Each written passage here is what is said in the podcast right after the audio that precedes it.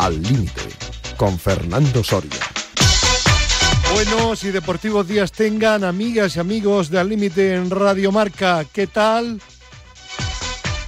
Pues aquí en el estudio de Radio Marca número 2 en Madrid, con una temperatura muy agradable, no ya por la mañana, sino porque tenemos el aire acondicionado y espero que tengan pues un fin de semana extraordinario de asueto, de descanso, de seguimiento del deporte, por supuesto que en cualquiera de los soportes de Universo Marca, pero también que practiquen un poquito de deporte, que se muevan en definitiva, porque el movimiento es sinónimo de salud. Y hoy nos vamos a mover durante esta mañana con Javi Fernández, nuestro gallego favorito, en la parte técnica.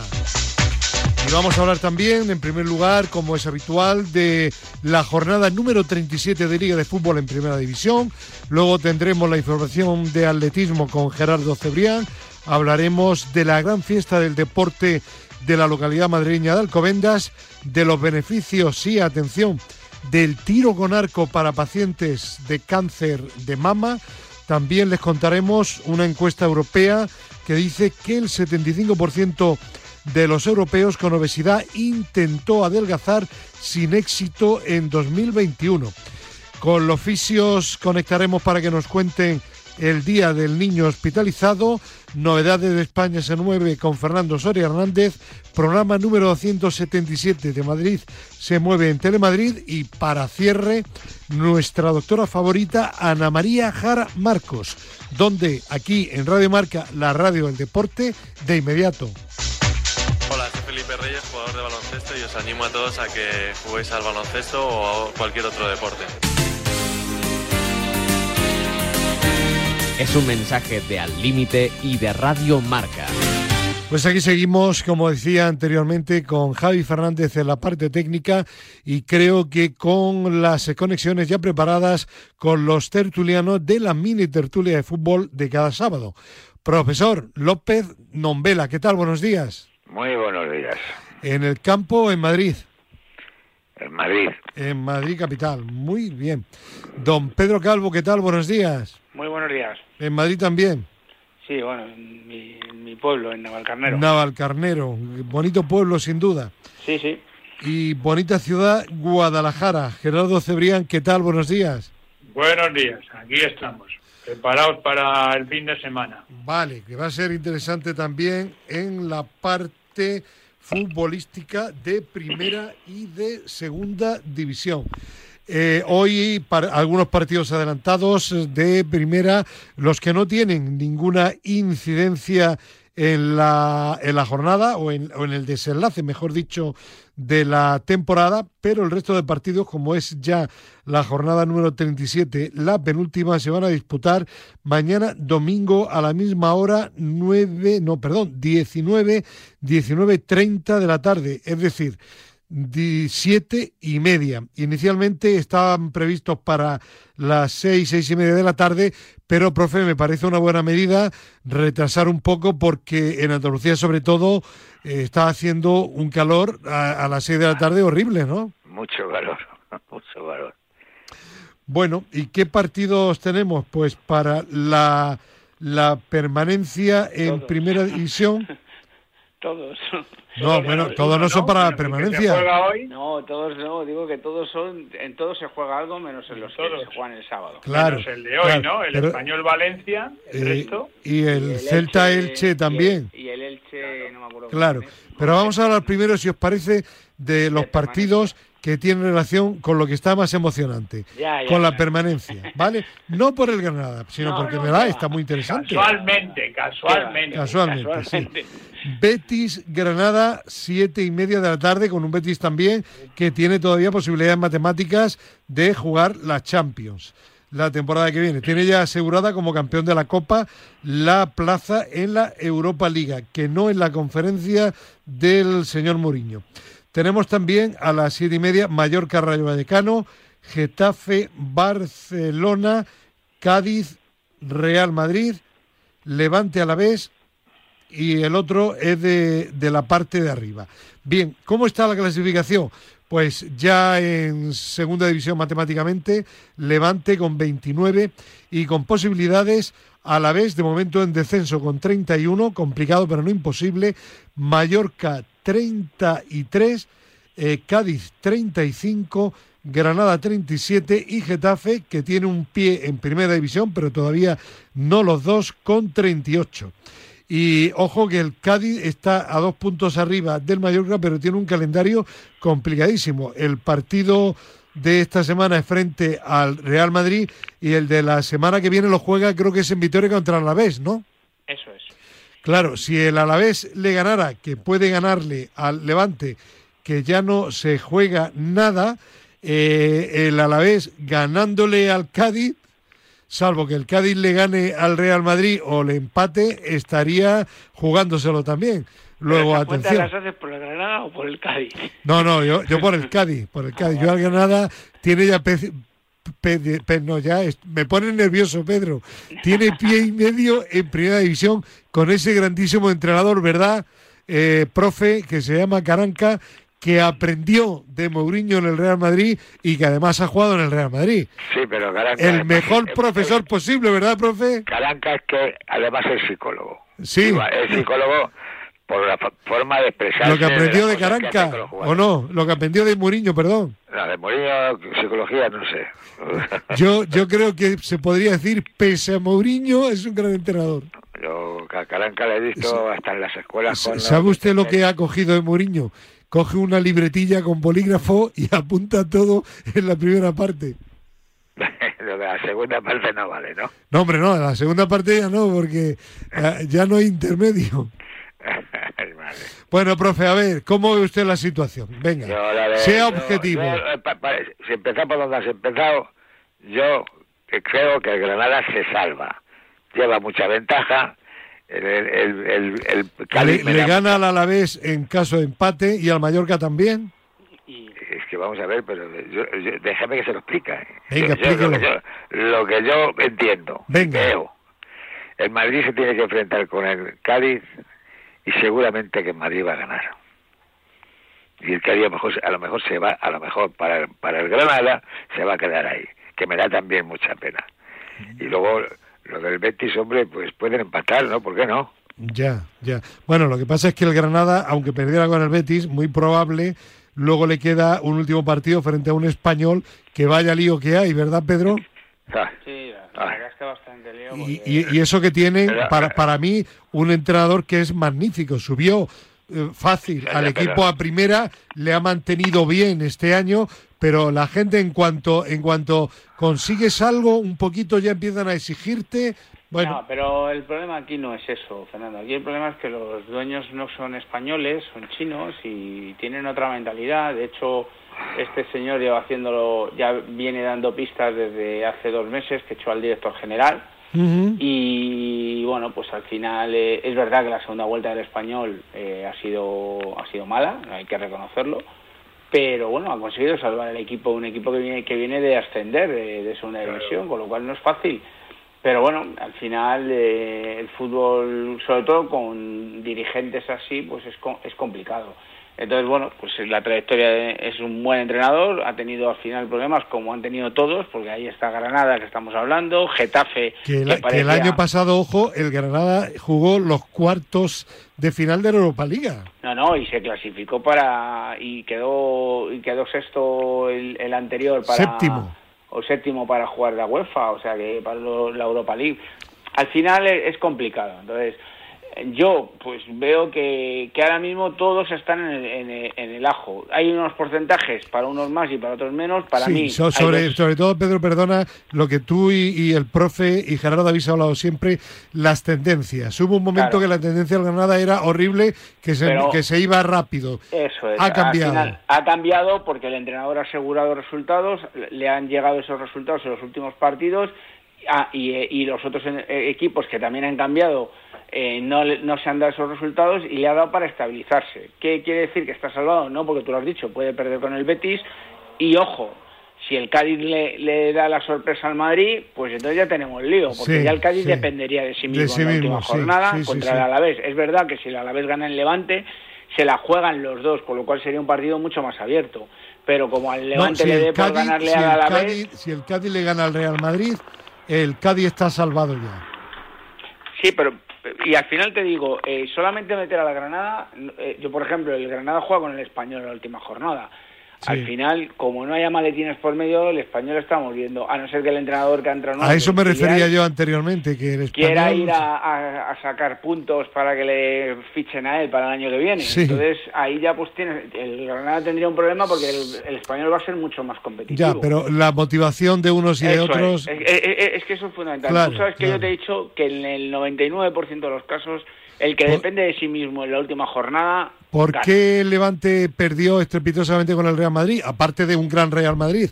Porque eh, las posibilidades que tenía Real el Levante las perdió la semana anterior. Y el Levante, en cuanto el Madrid le metió los dos primeros goles, ya se dejó llevar. Claro. es que influye mucho, ¿no? ¿Y el Mallorca qué? Bueno, ahí está el Mallorca, se Pero el pega. Mallorca, os digo, el Mallorca juega con el Rayo y al Rayo ya le hemos visto. El Rayo ¿Cómo está va? indolente. Claro, claro. El Rayo está indolente. Yo creo, fijaros, que el Mallorca eh, gana. gana. Sí, Yo sí, creo sí. que el Mallorca va a El ganar Mallorca y, va de- y va a depender de, de tiene sí mismo mérito- la última jornada con el Tiene mérito el Mallorca, Gerardo, que después del otro día, que es verdad, lo ha reconocido el propio Caranca, le dio en la segunda parte, aparte del Granada que jugó bien, pero le dio muchísimas, muchísimas facilidades defensivas. Y Caranca lo dijo. Bueno, pues aparte de eso, lo que sí que es verdad es que ha reaccionado bien contra el Sevilla, em- a empató. punto de ganar. Sí. Claro, es que si, si el Madrid le gana al Cádiz y el Mallorca gana al Rayo, No, no, está eh, el que desciende es el Cádiz. Pues a claro, falta de porque una el que depende de sí mismo es el Mallorca. Ya, Claro, ya claro. cambia todo. Y, Claro. y, y ahí está también el Getafe, que ya veremos a ver si gana el Barcelona o no, porque aunque tiene 38 Y- y es, y es más Oh. complicado de que le lleguen, pero volvemos a las mismas. Eh, el Cádiz tiene 35. Sí. Eh, el Cádiz puede ganar la última el, jornada. y el Alavés. Mallorca 33 y el Mallorca gana los dos Son 39. 39, pero es que el Cádiz poniéndonos en, en la, en lo que estamos hablando, que eh, pierda con el Madrid, pero ganándole al Alavés en la última jornada se va a 38. El, Sí. el, el Getafe tiene al Barcelona, que el Barcelona, Sí, sí. aunque el Atleti Y en está la ahí última, en la última pero no se jornada, puede- en la última no- jornada, ¿quién tiene el Getafe?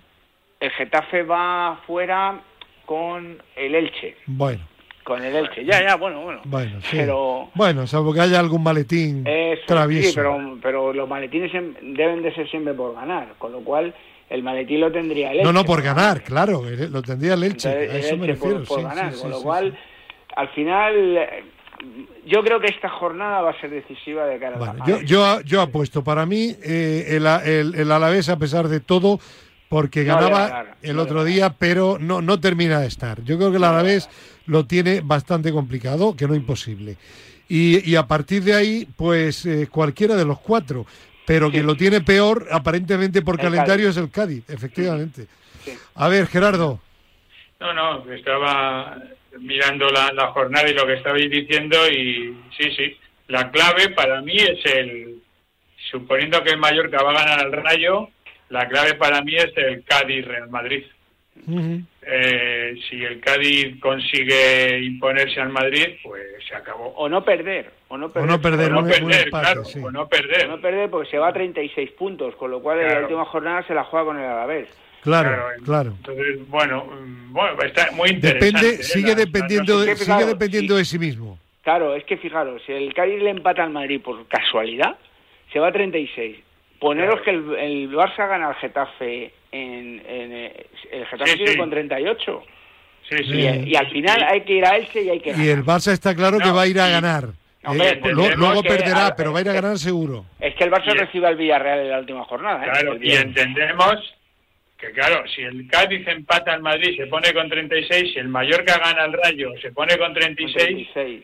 Y tiene al Getafe con 38. Sí, sí, Sí, no, no, y, no. Y, y escuchar, y, y poniéndonos en el peor de los casos que a Granada pierda en- en- con el Betis, que se puede dar, Sí, lo- Granada sí. 37, y si Getafe pierde con Barcelona, que se puede dar, Getafe 38. Fijaros cómo se queda la clasificación. sí, sí, Ojo, sí. y cuidado, cuidado con... No, influye mucho, Fernando, influye no, mucho. no quiero ponerte nervioso, pero cuidado, ¿eh? El partido del Granada con el Betis No, no. ¿eh? El Betis, el Betis es la, la última llama que le queda porque el Betis va, hombre, también eh, va, a va a empatar, depender de lo que haga el Sevilla, porque si el Sevilla empata, Ya, lo que, lo, no hay que, nada lo, que lo hacer. que pasa, lo que tiene de bueno el Granada, y no estoy nada nervioso, es que perdiendo en Sevilla, que yo ya, yo, mis cuentas eran empate frente al Atleti de Bilbao y victoria frente, frente al, ah, al español en la última jornada. Sin embargo, Bueno, ha sí, ganado claro. y, y- y el partido de la última jornada. Eh, Para mí está la clave y a lo mejor llega esa jornada y ya no lo necesita. Porque Es claro, posible, es que es que el Granada perdiendo los dos partidos todavía se puede salvar. sí, sí. Porque Sí, Cádiz sí, y claro. Mallorca tienen que ganar y, y a la vez y no han ganado todavía. Bueno, Sí, y el Alavés, y el. Alavés, el Alavés, aunque gane los dos partidos, con el Granada pierde. Sí, sí. Sí, sí, sí, no, no. no, la- el, el Alavés solamente le, le- le favorecería, por eso digo que esta jornada es importante, aunque él gane al Levante, que se puede dar, porque además esto luego son favores debidos, que luego Sí, se dan en otras sí, circunstancias, sí, sí, otras sí. temporadas. Sí. Y te acuerdas del favor aquel que te hice. Real. Real Sociedad Granada. Ah, no. De- Eh, del, pues- del- del año de. ¿Cómo se llama nuestro amigo del Fuenla? El que estaba en el Fuenla, que ya no está. Sí, Sandoval. Sandoval, sí. Sí. Sandoval saltando y luego llega la temporada siguiente y extrañamente gana fácil la Real Sociedad en Granada. Por eso. ¿Vale? No, eso se da, eso se da. Yo lo, yo lo he vivido en segunda cuando estaba con el Majadahonda con un Lugo Tenerife. Ya. O sea, que, Pues sí. que eso se da. Pero bueno, que bueno, que es lícito. O sea, decir. Bueno, que- no que es lícito, pero- No es lícito, pero al final se da. Sí, sí, sí, sí, al final sí. se da. Pero que aunque gane ese partido, eh, sigue dependiendo de lo que hagan Cádiz, Mallorca, etcétera. O sea, Claro, que, claro, que- que es en que fin. no. Es verdad que, que, que se la juega con el Cádiz la última jornada, pero si el Mallorca gana los dos, defiende con el Cádiz, aunque le gane. Sí, O sí, sea sí. que- Claro. Eh, profe, ¿tiene usted que añadir algo más sobre el descenso o no? Yo que el Granada se salva. Y yo también lo digo, gracias, profe. Tiene usted un turno de tertulia gratuito mañana domingo. ¿eh? Vale, ¿Vale? vale. Bueno, dicho eso, vámonos ahora a, a la parte de arriba. Tenemos eh, siete y media también de la tarde, el Athletic de Bilbao, Osasuna, un Athletic Bilbao octavo que está a cuatro del Villarreal eh, y a seis de la Real Sociedad. Lo tiene complicado porque el Villarreal ya hemos visto que va como una moto y hay un partido precioso, Villarreal, Real Sociedad. Si gana el Villarreal, a la Real, la Real todavía se la jugaría en la última jornada con el Atleti Bilbao. No sé cómo andan de desempates. Atleti Bilbao y Real Sociedad. Gerardo, lúcete que es tu equipo la Real. Yo creo que empataron a cero y a uno, ¿no? ¿Sí? Me parece, no sé. Ya. Creo que Sí, sí. fue el partido aquel del gol a última hora de, de Muniain, creo que fue en San Sebastián. ahí, Sí, sí, sí. Y en, y en casa del Atleti creo que fue empate a cero. Quiero, quiero recordar. Bueno, quiero decir que el Atleti Bilbao lo tiene difícil, pero todavía tiene posibilidades de estar el año que viene en competición europea. A esa hora también, como digo, Villarreal, Real Sociedad. Ninguno de los dos tiene la plaza asegurada. El que gane tiene muchísimas posibilidades. Bueno, la Real si gana está seguro en Europa el año que viene. Y luego el otro partido también de europeo, el Betis, que que juega con el Granada, y por la Champions, el Sevilla, que, que están temblando en Sevilla, profe, Atlético de Madrid, Sevilla, porque dicen, uff, como perdamos contra Claro. el Atlético de Madrid, en la última jornada creo que es con el Barça, ¿no? Claro. ¿Quién? El Sevilla. No, el Sevilla es con el Atleti de Eh, con el Atleti Bilbao, claro, se la no, juegan. pero- Si el Atleti cuidado. Bilbao le gana al Sevilla y pierde el Atlético de Madrid y pierde contra el Atlético de Madrid, el Sevilla se queda fuera de partidos, Claro, se puede quedar fuera de Champions. Están temblando. Eh, bueno, y el Barcelona, lo que decíais, matemáticamente necesita un punto todavía para ser segundo. bueno. Con lo cual, eh, que no, quiero decir lo que hemos dicho anteriormente, lo que decía Pedro, que el Barcelona va a ir a ganar al Getafe porque así se asegura estar segundo, que es importante jugar la Supercopa. Es dinerito Sí, sí, de. Piqué. No, y sobre, todo, y, y sobre todo el dinero de, de la liga, que he estado viendo un reportaje que hubo el viernes en Marca, Sí, y por ejemplo, quedar tercero o quedar cuarto son 7 millones de euros. ¿eh? de. Y, está el Barça y como quedar para regalar tercero un euro. quedar segundo son otros 8 millones de euros, me parece. O sea Sí, que- sí, sí, sí. Bueno, o sea, la historia es que si el Sevilla palma con el Atlético de Madrid ¿Mm? Tiene y que luego palma y luego palma con el con el con el Athletic. Puede, puede quedarse fuera. Puede si el, Betis, gana los dos partidos. dos partidos. Se queda fuera de la Champions. Sí, pero el último partido del Betis es con el Madrid en el Bernabéu, claro. Bueno, Bueno, pero- bueno, bueno, ya. Pero, Ya, pero es el Betis, cuidado. que va a ir a por todas y el Madrid Cuidado. sí, pero no. Ya. Sí, sí. Bueno, no sé. No sé. No, veremos. desde Sí, no, pero la- el Sevilla tiene el miedo en el cuerpo metido Totalmente. porque el Sevilla, el Sevilla, el partido que hizo el otro día fue lamentable. O sea, Pro- lamentable profe. y además es un equipo que Menos- está menos- menos- menuda lo que- Profe, están menos- buscando ya, están buscando un sustituto para su querido Lopetegui. Sí, yo creo que me voy a tener que apuntar yo. Sí, ¿no? Aquí todo el mundo se apunta. Eh, el que está, el que está deseando es Diego Martínez, que es la gran ilusión que tiene como entrenador, porque estuvo muchos años en el Betis, perdón, en el Sevilla B y estuvo también de segun- de auxiliar, no es segundo de auxiliar, con Emery en el Sevilla. Y Diego Martínez es una opción cierta del Sevilla para el año que viene. Es que a Diego Fernández le, le quiere mucha gente. ¿eh? Martínez, O Martínez, le quiere mucha gente. También le quiere español, ¿eh? También. Es- es- Pero yo creo que él está esperando y el Valencia también se habla, ¿eh? Bueno, otra opción del Sevilla, la otra opción del Sevilla es Bordalás. Bueno, bueno, bueno, profe, lo que se van a aburrir en Sevilla, ¿eh? Bueno, bueno, bueno. Madre Pues mira, yo deseo que Bordalás fiche por el Sevilla para dejar de una vez por todas las cosas claras. Sí, ¿no? A que me habéis entendido. sí, sí, sí, sí, sí, yo te entiendo, yo te entiendo. Pues yo no te entiendo, me lo tienes que explicar. ¿no? Explica- Gerardo. Tú me has entendido perfectamente igual que el profe. Que no te he entendido, Gerardo, te lo juro. Porque a mí ese fútbol no me gusta. Y, el Sevilla, desde los tiempos famosos de aquel argentino afamado, la, la antítesis de Menotti, Sí, Bilardo, Bilardo. sí. pues eso. En fin, bueno, profe, ¿usted por quién apuesta para la Champions? Eh, ¿Por Sevilla o Betis? Por el Betis. Por el Betis, vaya. ¿Pero le, le, le mueve el corazón o la mente? No, yo es que, que El cada corazón, uno desde el pequeño es corazón. de un torero de un equipo. Ya. Y yo soy Bueno, como la yo madre pe- del rey. yo pese del rey pese a- emérito. pese a todo- Que era del Betis y era de Curo Romero. Profe, yo pese es a todo, pese a todo apuesto por el Sevilla. ¿Vale? Bueno, Pese a todo. yo, yo me, me gustaría ver al Betis en la Champions. Ya. Bueno. Yo estoy con Gerardo, a mí me gustaría ver al Betis No, pero en no es lo que Champions. guste. Pero No, no, el. Atlético, el Atlético es del Champions, ¿no? No, el Atlético ya no tiene... no, el El Atlético, Atlético que tiene que darle un buen meneo al Sevilla. Ya. El Atleti, eso es. Eso por un lado, porque además siempre están cazurreando con Atlético de Madrid y el Sevilla. Eso. Y, y luego, eh, a mí me gustaría, pero estoy contigo, yo con la cabeza creo que sal- faltándole un punto nada más, aunque el Betis gane los dos, al Sevilla le falta un punto nada más, porque tiene con la veraje ganado, Claro. eh, es muy complicado. Y, Y- por cierto, el Bilbao le tiene ganado el golaveraje a la Real A Sociedad. la Real Sociedad. Uf, uf. Pues la Real- 1-1 en San Sebastián, 4-0 en Bilbao. ¿Y el último partido de la Real? Es con Atlético de Madrid. Con el Atlético, bueno, ahí puede haber apaño. Ahí ¿eh? puede haber apaño, sí. Otro Puede, puede haber apaño.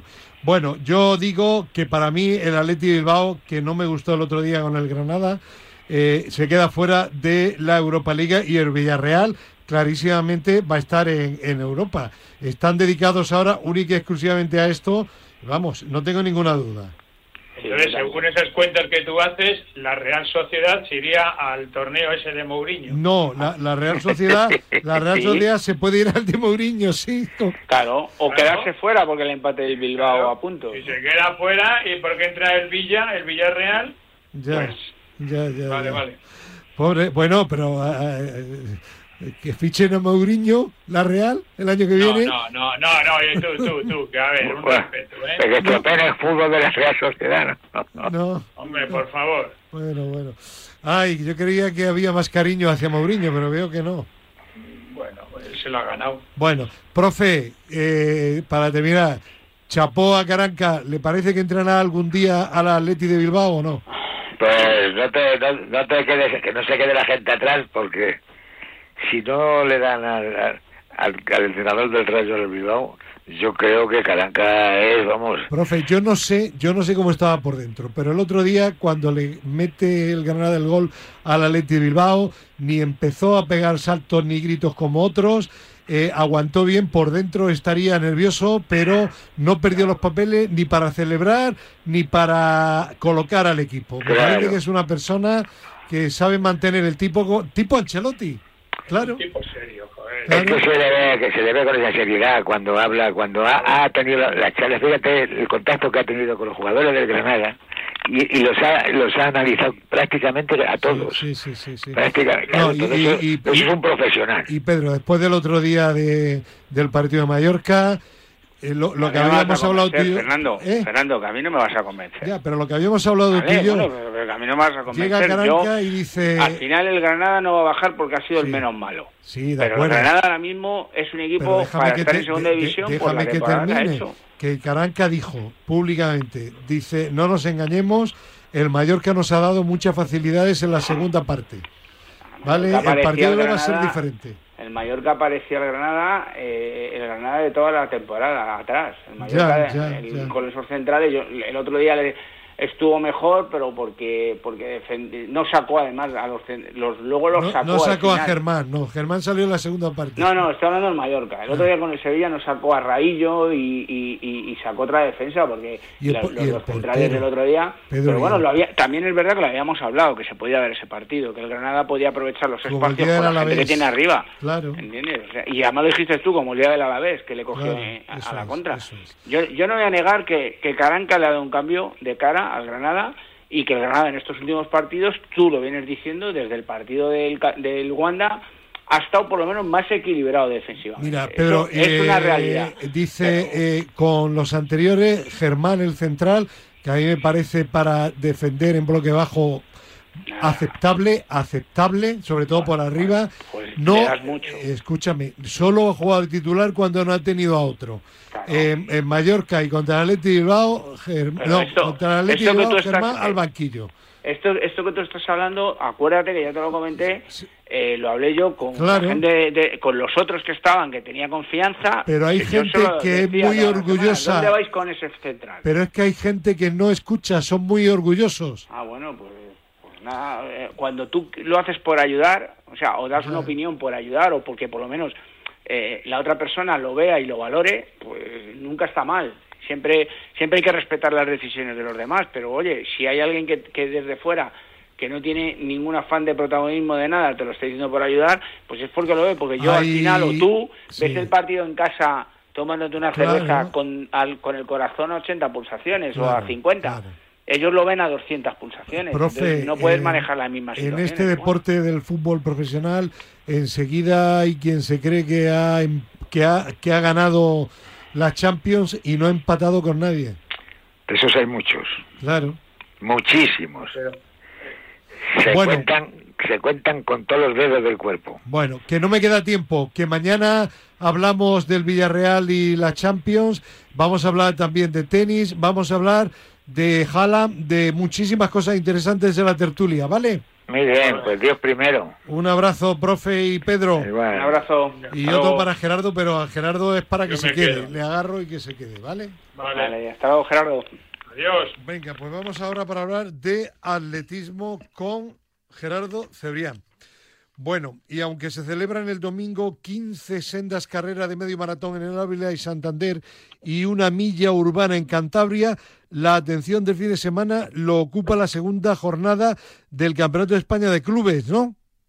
Claro, es fundamental porque se van a decidir ahí que ocho clubes disputan el título en división de honor, que ocho aspiran a ganar de primera división de honor, a ascender, y claro, y, en, y, eh, y los clubes que descienden de división de honor a, primera división. Entonces es una jornada, eh, para mí, eh, la jornada clave, ¿no? Eh, porque luego la última jornada ya cambia completamente la dinámica de la competición. Aquí compiten en encuentros cuadrangulares con dos atletas por, por club y por prueba, mientras que la jornada final es un octogonal en el que cada equipo alinea un, a, un, a un atleta. Entonces, bueno. mm, Eh, jornada, que- eh, Gerardo, de sábado, de hoy sábado, ¿no? Siempre, siempre la, la competición es el, el sábado, el sábado por la tarde. Eh, Ya saben los aficionados que en hombres se llama Liga Joma, que en mujeres se llama Liga Iberdrola. Eh, en hombres el club campeón es el Playa de Castellón y bueno, pues tiene buena pinta el equipo, yo creo que, es el favorito para, para imponerse. Se enfrenta mm, en Hospitalet al Tenerife, al Pontevedra y a la Agrupación Atlética Cataluña y bueno, pues eh, es un, un, cuadrangular que para el que para el Playas yo creo que va a ser un mero trámite. Alinea a algunos de sus mejores atletas como Jorge Bureña o Javier Cienfuegos. Y en mujeres, el actual campeón es el Barça. Mm, para la final lo va a tener complicado, tanto con el Playas como con el Valencia Club de Atletismo. Eh, hoy compite en Zaragoza con el equipo local, con el Scorpio, con el Nerja y con el Amarabat de, de Guipúzcoa. Y en principio también no debería tener, no debería tener ningún problema para, para ganar con el el cuadrangular. También presenta pues alguna atleta destacada como es la plusmarquista española de lanzamiento de martillo que es Laura Redondo. Y esto es en cuanto al sábado, porque Fernando, mañana domingo mm, no hay prácticamente atletismo. Están estas, estas pruebas que hemos hablado al principio de medios maratones, alguna milla y tal, y, el segundo plato fuerte del fin de semana, dado que el lunes 16 es fiesta en Madrid. Festivo en Madrid, pero ¿por qué? Lo explico a la audiencia de Al Límite. El día de San Isidro cae en domingo, día 15 de mayo, patrón de Madrid y capital y por tanto la festividad se pasa al lunes y se ha aprovechado para Gran Premio Internacional de Marcha, ¿no? Pues sí, es una competición que entra a lo grande en el calendario internacional, en la máxima categoría de, de la World Challenge de la, de la World Athletics, con, con lo cual eh, es una prueba exclusiva de 10 kilómetros mm, para tanto para chicos como para chicas. La prueba, el mentor de la prueba es Diego García Carreras, eh, ni más ni menos que el subcampeón de Europa de 20 kilómetros, que además va a tomar parte en la prueba. Es el favorito junto con, con Máximo Estano, que es el campeón olímpico, cuidado, o sea, no, no lo va a tener fácil. También hay por ahí otro atleta fantástico, como es el sueco Perseus Karlström. Y bueno, pues yo creo que entre los tres, entre los tres va a estar la, victoria en, en la mítica gran vía madrileña, Fernando, entre la Plaza del Callao y la red de San Luis, o sea, en la calle La Montera, para entendernos. Un circuito de 500 metros ida, 500 metros vuelta, tienen que dar, y otros 500 de vuelta, tienen que dar 10 vueltas. Y, en féminas, pues eh, también hay una gran participación, empezando por la china Senji Yang, que es la campeona olímpica en Londres y vigente subcampeona del mundo y entre las españolas, pues yo me quedo con Raquel González, Laura García Caro, Juli Takax. Y además, Fernando eh, eh, Marca eh, le debía a, a, todo un caballero andante del atletismo mundial que se llama Jesús Ángel García Bragado, le debía porque se lo otorgó el Marca Leyenda. Pues mira, van a aprovechar la competición para cinco minutos antes de que se dé la salida a la prueba senior eh, sobre las 10 de la mañana, eh, entregarle a don Jesús Ángel García Bragado el marca leyenda. Y los buenos aficionados deben saber que Jesús Ángel García Bragado es el atleta del mundo, no de España, que más Juegos Olímpicos ha disputado con ocho Juegos. Pues eh, ahí es nada. Pues felicidades a Jesús Ángel García Bragado que va a recibir Marca Leyenda, una de las distinciones deportivas más importantes de la prensa a nivel internacional. Pues nada, que haya una buena prueba, que disfrute el público madrileño y que mañana te esperamos también en la tertulia dominical, ¿vale? Muy bien. Un abrazo, gracias Gerardo Cebrián, adiós. Adiós, adiós. Bueno, ya que estamos en Madrid, nos vamos a ir ahora del centro de Madrid, donde habrá marcha el lunes, hasta la muy deportiva localidad de Alcobendas.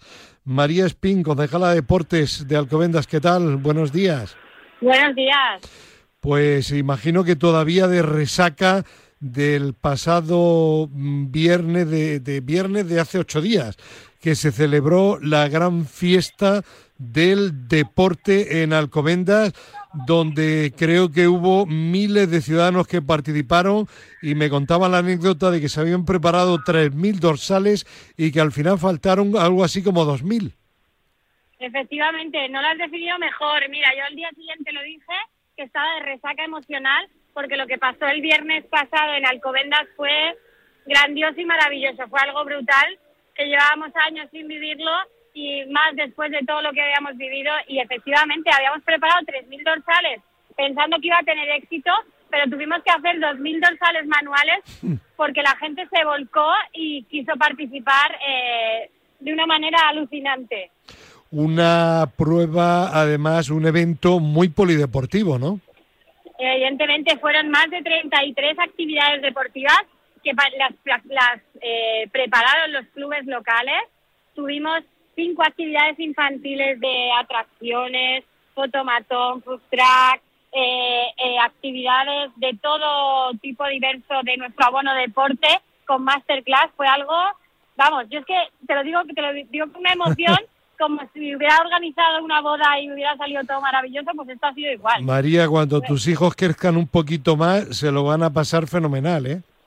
Hombre, ya estuvo, el mayor estuvo ¿Ah, en esa fiesta y pudo probar las diferentes modalidades deportivas que le dejaron porque había tantísimas colas en todos lados que no era posible probarlas todas pero vamos, eh, fue eh, está encantado y, ha vivido el deporte, vamos, de primera mano y con esta fiesta más. Es que a mí me gustaría, María, eh, em, destacar la, la originalidad, la, la, innovación, sobre todo para que los niños y niñas se lo pasen bien. Recuerdo que había un concurso de tiros libres de baloncesto, pero una especie de ruleta y que según lo que te salía era desde dónde o cómo tenías que tirar. Eh, una prueba de sumo donde los niños se tenían que poner un, traje para, como los luchadores esos o esos canarios, para, para luchar con ese traje, ¿no? Con un panzón. Luego recuerdo también una especie de futbolín donde las piezas del futbolín eran los propios niños y niñas. Iba a la pelota y tenían que pegarle. Bueno, cosas diferentes que llaman la atención para que los niños se diviertan practicando deporte. Por supuesto, mira, esta idea se originó eh, justo cuando estábamos en mitad de la pandemia. Queríamos reunir tanto las escuelas deportivas, los clubes locales, las familias de Alcobendas y queríamos darle esa vuelta al deporte. Queríamos que la gente y sobre todo las familias de nuestra ciudad vieran la, la diversidad deportiva que tenemos y hacerlo de una manera lúdica a través del juego. Era dar a conocer y por eso creo que el objetivo eh, era ese, dar a conocerlo y pasarlo bien. Y, creo que la expectativa eh, sobrepasó lo que era nuestra idea en la mente porque salió maravilloso. La gente disfrutó, eh, vio el deporte y, y efectivamente verá a enanos de cuatro años vestidos en un traje de esgrima claro. Eh, o, o, en otra o con un stick que tienen los, chavales los chavales más mayores de, patines sí exactamente era era alucinante y fue maravilloso de verdad. pero a mí ya te digo que sobre todo del sumo me encantó porque los niños que entrevistaron la reportera de Madrid se mueve, que mañana domingo se podrá ver el programa en Telemadrid, en Madrid se mueve, a través de la web de Telemadrid, los niños estaban encantadísimos, estaban, le contaban a la reportera, dice, es que me lo paso muy bien, como me río luchando contra mi amigo. Fue, fue una pasada, la verdad que sí, los niños lo disfrutaron, los mayores también, porque estaban haciendo masterclass y, fue, vamos. Bueno, las imágenes que yo he visto también, una masterclass multitudinaria, ¿eh? Sí, sí, sí, ya llegó un momento que las profesoras, claro, y los profesores están acostumbrados a tener en su clase 40, 30 personas, 15, y claro, dar clase a 300, 400 personas bailando al ritmo tuyo también es motivador para ellos. Es maravilloso, la verdad. Es una gran fiesta de deporte y diversión, porque el deporte, sobre todo cuando no es de competición, tiene que ser divertido máxime para niños y niñas que se vayan aficionando a través de la diversión en torno al deporte. Pues estamos ya ahí cerca del verano. De aquí a julio, ¿alguna otra actividad destacada en vuestro amplio calendario, María? Pues mira, eh, una de las pruebas que volvemos a retomar el día 3 de junio vuelve nuestra famosa legua nocturna, ah. que es una carrera maravillosa que, que lleva unos años parada pues por todo lo que ha pasado y es una de las que empieza, pero vamos, tenemos muchísimas en el calendario. Viene por delante nuestra semana del deporte también en el mes de junio, Sí. pero mayo y junio en Alcobendas son meses especialmente deportivos porque cada fin de semana puedes encontrar una media de 10, 15 actos eh, en torno al deporte. O sea, podemos ver eh, la oferta deportiva en cualquier punto de nuestra ciudad. Eh, nuestro próximo invitado eh, es el presidente de la Federación Española de Tiro con Arco y directivo de ADEP. Vicente Martínez Zorga, ¿qué tal? Buenos días. Hola, buenos días, Fernando. Estamos en contacto con María Espín, la concejala de Alcobendas, que estás escuchando lo que han hecho y lo que van a hacer, que seguro que tendrán ganas de apuntarte, ¿no? Pues sí, la verdad es que sí. Bueno, hace- mira, estuve el viernes pasado en la gala de atletismo allí en Ah. Alcobendas, precisamente en sus Ah. maravillosas instalaciones. ¿También estuviste tú en el Día del Deporte? Sí, sí, estuve, bueno, bueno, aquello fue increíble. Sí. Bueno, complicado para aparcar, también es verdad. Que que Ay. otra, los que íbamos a otra cosa lo pasamos mal, pero vamos, fue Ya. la verdad es que fue un Yo, espectáculo. yo te hubiese, yo te hubiese visto a ti, ¿sabes en qué? Practicando el sumo con el traje Ah, ese que llevaban los niños, eso hubieras que estado genial, ¿eh? Es verdad que se- Es verdad, perdona que os interrumpa, que ese día teníamos la gala de la Comunidad de Madrid de Atletismo, Sí. que nos lo pidió la Sí. federación, y claro, estaban acostumbrados a llegar, pues, en nuestra instalación se aparca muy bien, y ese día lo teníamos todo ocupado y nos dijeron, madre mía, la que tenéis montada. Madre mía. Pero bueno, cierto, cierto. Fue Bueno. así, fue así. La, doy fe, doy la- fe. la próxima vez le decimos a María que te dejen un hueco de autoridades. No pasa nada, no pasa nada. Está bien andar un poquito también, no te, pa- Claro que no te sí. pasa Claro que por- sí. nada por, por andar 10 minutos, no pasa nada. Bueno, pues María Espín, concejala de Deportes de Alcobendas, felicidades y que, y que en vuestra localidad, una de las más deportivas de España, se siga divirtiendo tanto la gente en esos eventos tan tremendamente espectaculares y divertidos. Un abrazo y buen fin de. igualmente muchas gracias, un abrazo a todos. Adiós. Chao. Bueno, Vicente, que vamos a hablar de tiro con arco. No sé yo si hubo tiro con arco en el día de, del No. deporte de Alcobendas. No, ay. No, no, no, no lo hubo porque bueno, era una fiesta, una macro fiesta, indudablemente en un espacio reducido, porque no sé si conocen la infraestructura, pero Sí. eh, el, el tiro con arco el problema que tiene siempre pues unas medidas de seguridad, lógicamente, ¿no? Y eso conlleva pues una reserva de espacio que normalmente no puede coincidir con actividades que no tienen esa necesidad de, Claro, de seguridad. claro. Entonces, pues bueno, como esto era eh, en la gran, digamos, en la gran... Sí, y muy, eh, y muy concentrado todo. Era súper concentrado con la música, con todo, pero bueno, fue, yo no sé cuántas personas por haber pasado por allí. porque lo Cinco mil comentó- aproximadamente, dicen. Sí, lo dijo, lo dijo, sí, también lo dijo el alcalde eh, cuando se le entregó un trofeo por parte de la Federación Madrileña de Atletismo en la gala y, y que, que llegó tarde el hombre precisamente por tener que estar atendiendo a las dos cosas a la vez, simultáneamente, ¿no? Bueno, pues Pero no. fue, una gran, fue una gran fiesta, la verdad es que Bueno. la verdad es que merece la pena hacer ese tipo de actividades no en los municipios y que el pueblo en general que practique menos, porque va, había muchos padres con niños por supuesto y que también harán Ujú. sus actividades físico-deportivas, pues se suben a, a un evento de este tipo donde, bueno, pues una gran fiesta, ¿no? Para Claro. conocer a la gente y conocer actividades y modalidades Claro sí. nuevas. Bueno, y no vamos a hablar ahora de, de eventos que hablaremos en, en cualquier momento cuando Vicente Martínez eh, Sorga quiera, sino de eh, las eh, beneficios, ventajas terapéuticas del tiro con arco para las señoras que tienen cáncer de, de mama.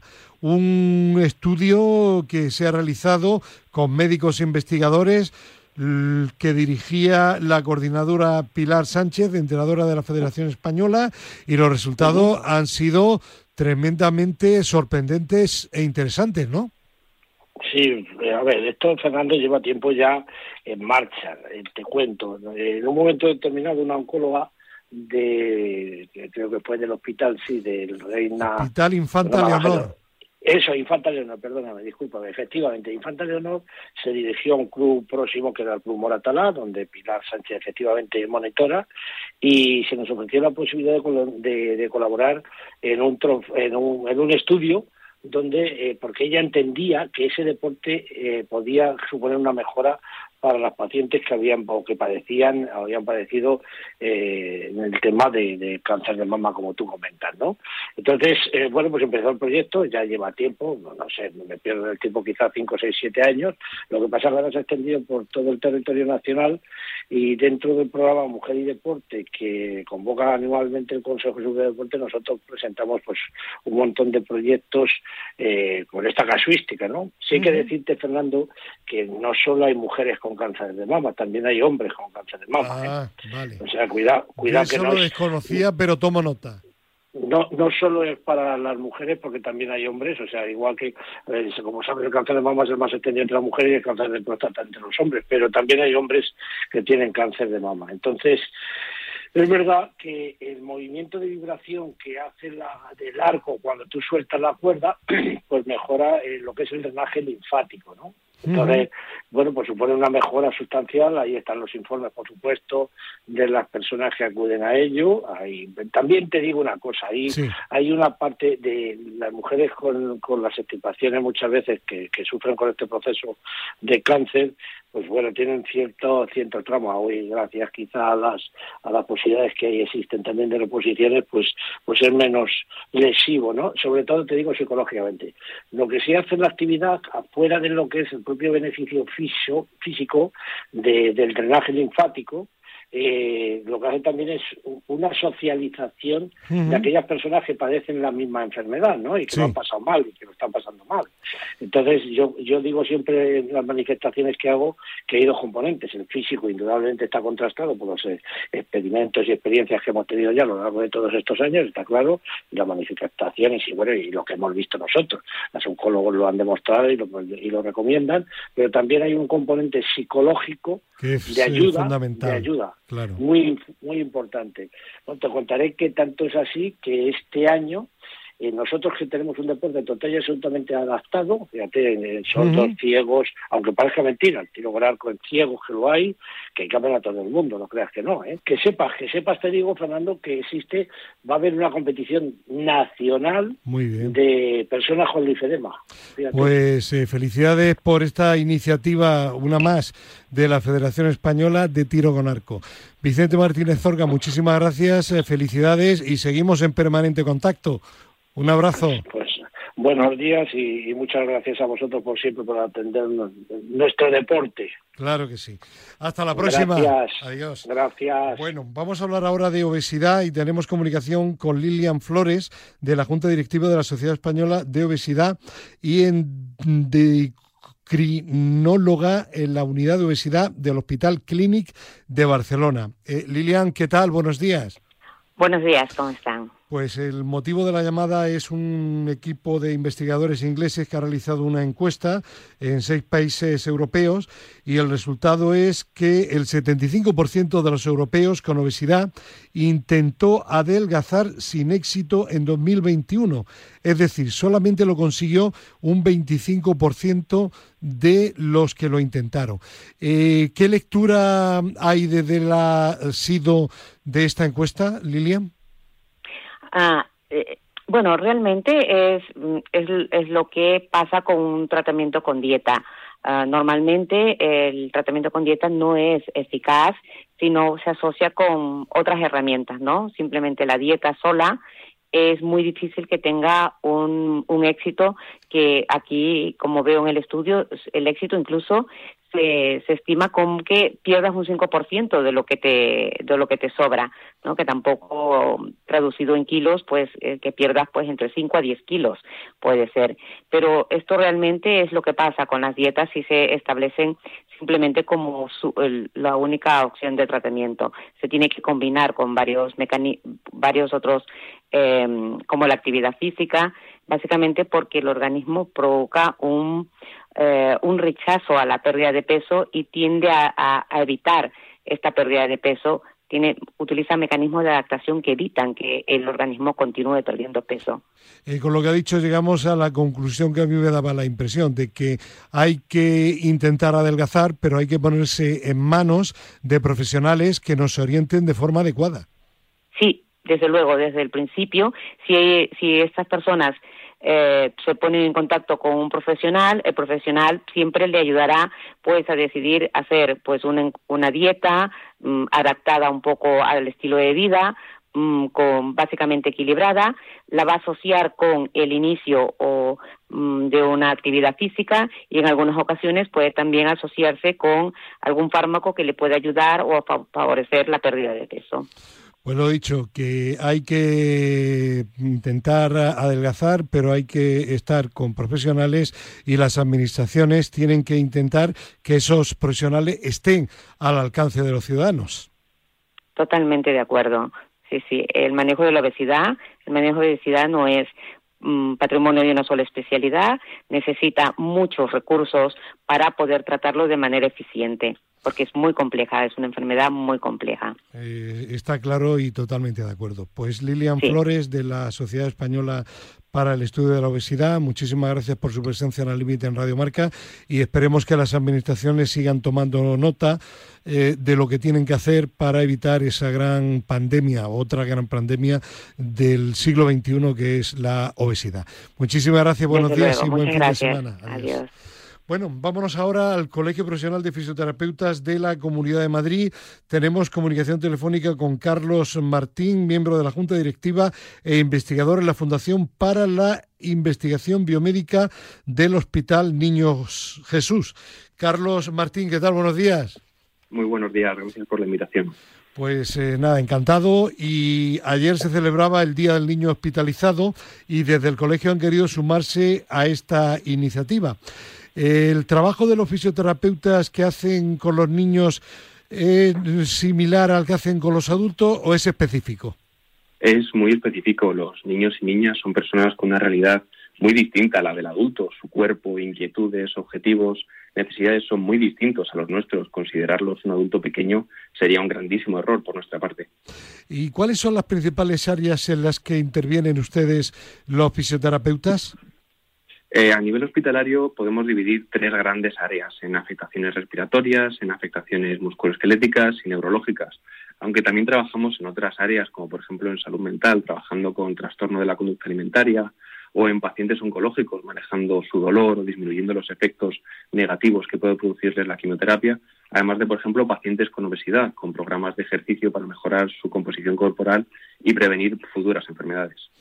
Y entrando en la parte de afectaciones respiratorias, ¿cuáles son más comunes y qué les aporta la fisioterapia? Pues aquí hablamos desde un ingreso por bronquiolitis en un bebé en una unidad de cuidados intensivos, a un ingreso por un desajuste del asma en una planta de pediatría o el deterioro de una función respiratoria en un paciente seguido por, por una unidad de atención paliativa.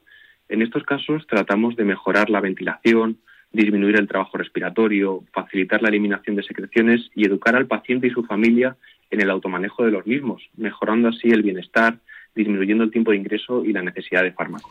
Y en cuanto a las afectaciones musculoesqueléticas, vaya palabra. vaya palabra más compleja. Aquí nos enfrentamos a muchas patologías desde traumatológicas, ortopédicas, congénitas o del desarrollo, además de reumatológicas con el objetivo en algunos casos de eliminarlas y permitir al niño el mejor desarrollo posible. Para que los oyentes nos entiendan, puede ser desde una tortícolis congénita, un pie zambo, una escoliosis o artrosis en, en un niño. Aunque cada patología sea diferente, los objetivos son disminuir o eliminar el dolor, prevenir o posponer cirugías, mejorar la funcionalidad y la, la recuperación posterior a, a cirugías, haciendo así que el impacto sea el menor posible en el niño disminuyendo estancias hospitalarias y haciendo una vuelta más precoz a su situación normal. Y si le parece, podemos hablar también de afectaciones neurológicas donde la fisioterapia tiene un papel importante. Sí, aquí tenemos un papel muy importante y muchísimo campo de trabajo porque ya sea de una parálisis cerebral o secuelas de un accidente de tráfico o secuelas de una cirugía oncológica en el sistema nervioso, encontramos afectación motora o sensitiva en mayor o menor grado aunque el objetivo general es muy individualizado para cada paciente porque cada uno es, es un mundo, trabajamos para mejorar su función, su autonomía y su participación tan pronto como sea posible, siendo conscientes que en un porcentaje grande es imposible que el niño tenga una funcionalidad y participación de un niño común. Intentamos conseguir que sean los mayores posibles teniendo como, como reto ese, ¿no? Para que pacientes y familias tengan su mayor autonomía y participación en la sociedad. Y para terminar, eh, ¿nos podría hacer un resumen de la aportación de la fisioterapia a estos procesos de hospitalización infantil? Por supuesto, vemos la fisioterapia como, como una pieza más de todo el equipo hospitalario, del, del celador al, médico más, más, más experimentado que haya, eh, habiendo demostrado una relación coste-beneficio muy positiva para el paciente, para su familia y para el propio sistema de salud, ayudando a cortar estancias hospitalarias y mejorando la calidad de vida de los pacientes eh, pediátricos. Lo que nos importan son las personas. El objetivo es velar por el bienestar global de los niños y niñas y que esta población infantil afectada pueda volver a su entorno en las mejores condiciones y tan pronto como nos sea posible. La fisioterapia, como siempre decimos, fundamental hoy día en la sociedad española. Carlos Martín, Colegio Profesional de Fisioterapeutas de la Comunidad de Madrid, muchísimas gracias y hasta la próxima. Buen fin de semana. Muchísimas gracias a vosotros. Bueno, y entra ya al estudio Fernando Soria Hernández, hoy está también aquí en vivo y en directo, de España se mueve, responsable de, proyectos. Eh, ¿Qué novedades tenemos en esta última semana? Hola, buenos días. Pues sí, seguimos moviéndonos desde España se mueve y en esta semana hemos estado trabajando con varias agencias de comunicación. Eh, tanto para eh, posibilitar a sus clientes, que suelen ser empresas, formar parte del hub, como para eh, trabajar con ellos a través de acuerdos de comunicación y, ayudarles a dar visibilidad a las acciones que llevan a cabo y a sus servicios. Eh, sobre todo les interesa mucho la parte del hub porque es una forma pues, de, participar en proyectos para mover a los ciudadanos, de tener eh, contacto con otras entidades y, por y, lograr sinergias entre sí. Y luego también pues siempre les ofrecemos unos espacios en nuestros medios desde los que bueno pues poder llegar al público para lanzar sus mensajes. Entonces en ese sentido estamos muy contentos y y eh, como dijimos el otro día, ¿no? buscamos trabajar con todos los actores para entre todos juntos mover a los ciudadanos y mover a los que tienen que mover a los ciudadanos también.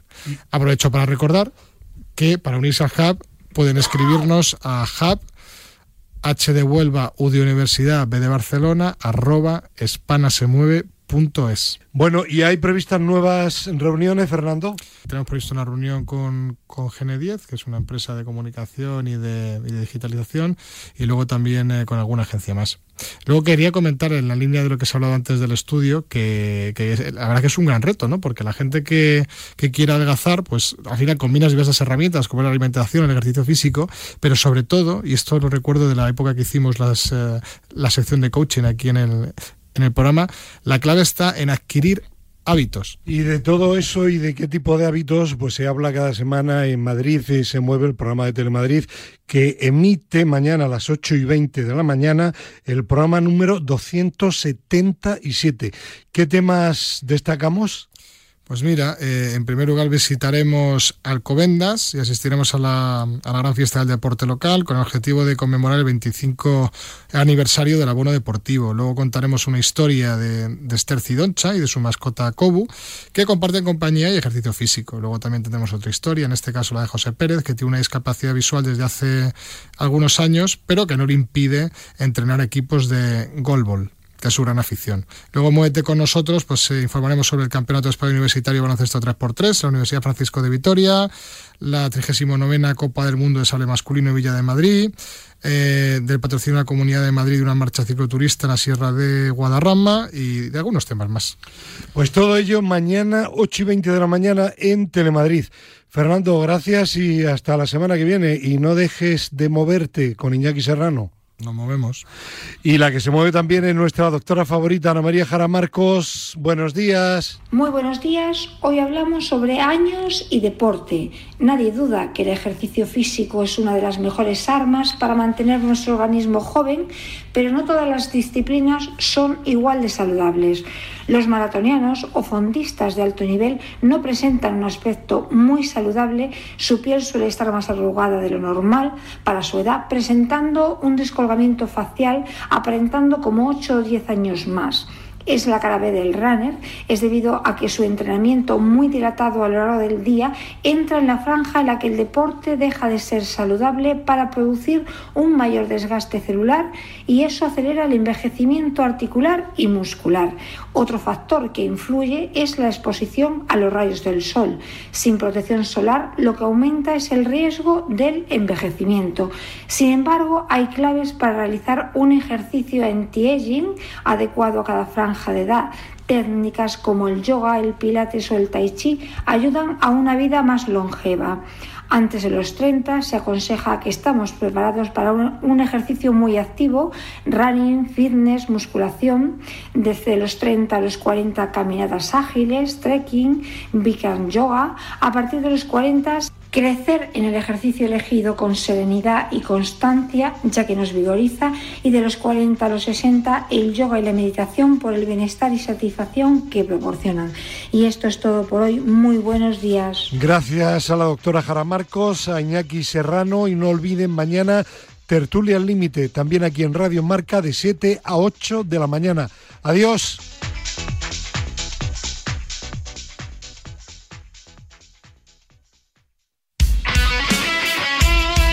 Radio Mar